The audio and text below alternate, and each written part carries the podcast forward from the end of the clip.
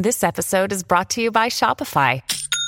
Forget the frustration of picking commerce platforms when you switch your business to Shopify, the global commerce platform that supercharges your selling wherever you sell. With Shopify, you'll harness the same intuitive features, trusted apps, and powerful analytics used by the world's leading brands. Sign up today for your $1 per month trial period at shopify.com slash tech, all lowercase. That's shopify.com slash tech.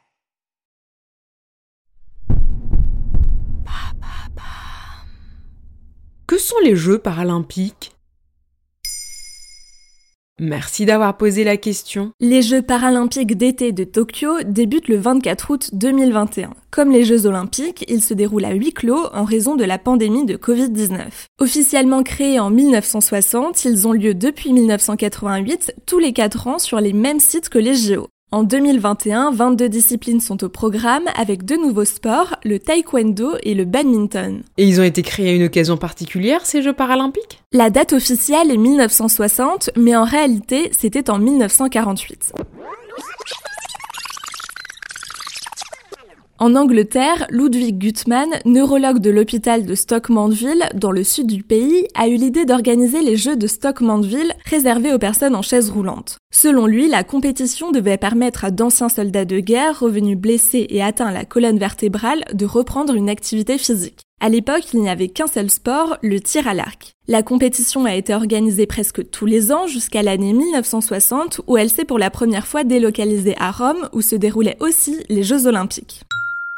À partir des années 60, huit sports sont désormais répertoriés, dont l'athlétisme, la natation ou encore le basketball. Il faut attendre 1976 pour les Jeux paralympiques d'hiver. Et j'imagine qu'il y a des critères particuliers pour y participer. Dans les années 60, la règle était d'être en fauteuil roulant, donc seules les personnes souffrant de lésions à la moelle épinière pouvaient y participer. Un changement s'opère aux Jeux d'Arnhem, aux Pays-Bas, en 1980. Les personnes atteintes d'une paralysie cérébrale peuvent concourir.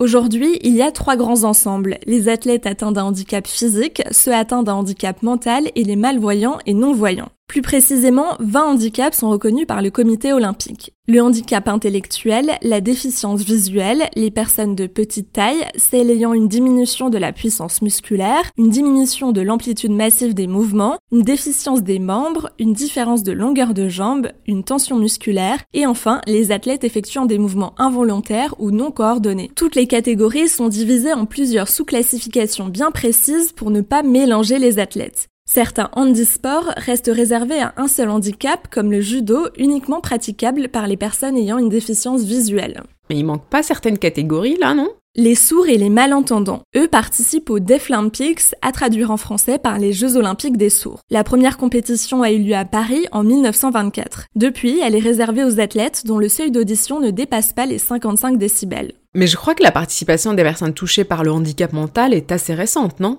Elles y ont participé pour la première fois en 1996 aux Jeux d'Atlanta. Après Sydney, en 2000, la catégorie a été supprimée pendant deux éditions, Athènes en 2004 et Pékin en 2008.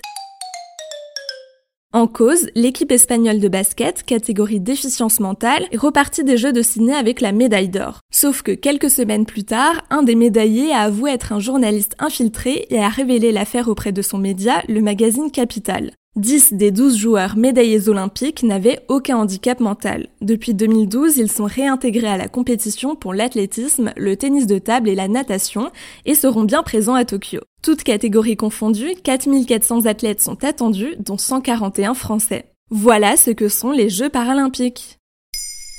Maintenant, vous savez, un épisode écrit et réalisé par Pauline Weiss. En moins de 3 minutes, nous répondons à votre question. Que voulez-vous savoir? Posez vos questions en commentaire sur les plateformes audio et sur le compte Twitter de Maintenant, vous savez.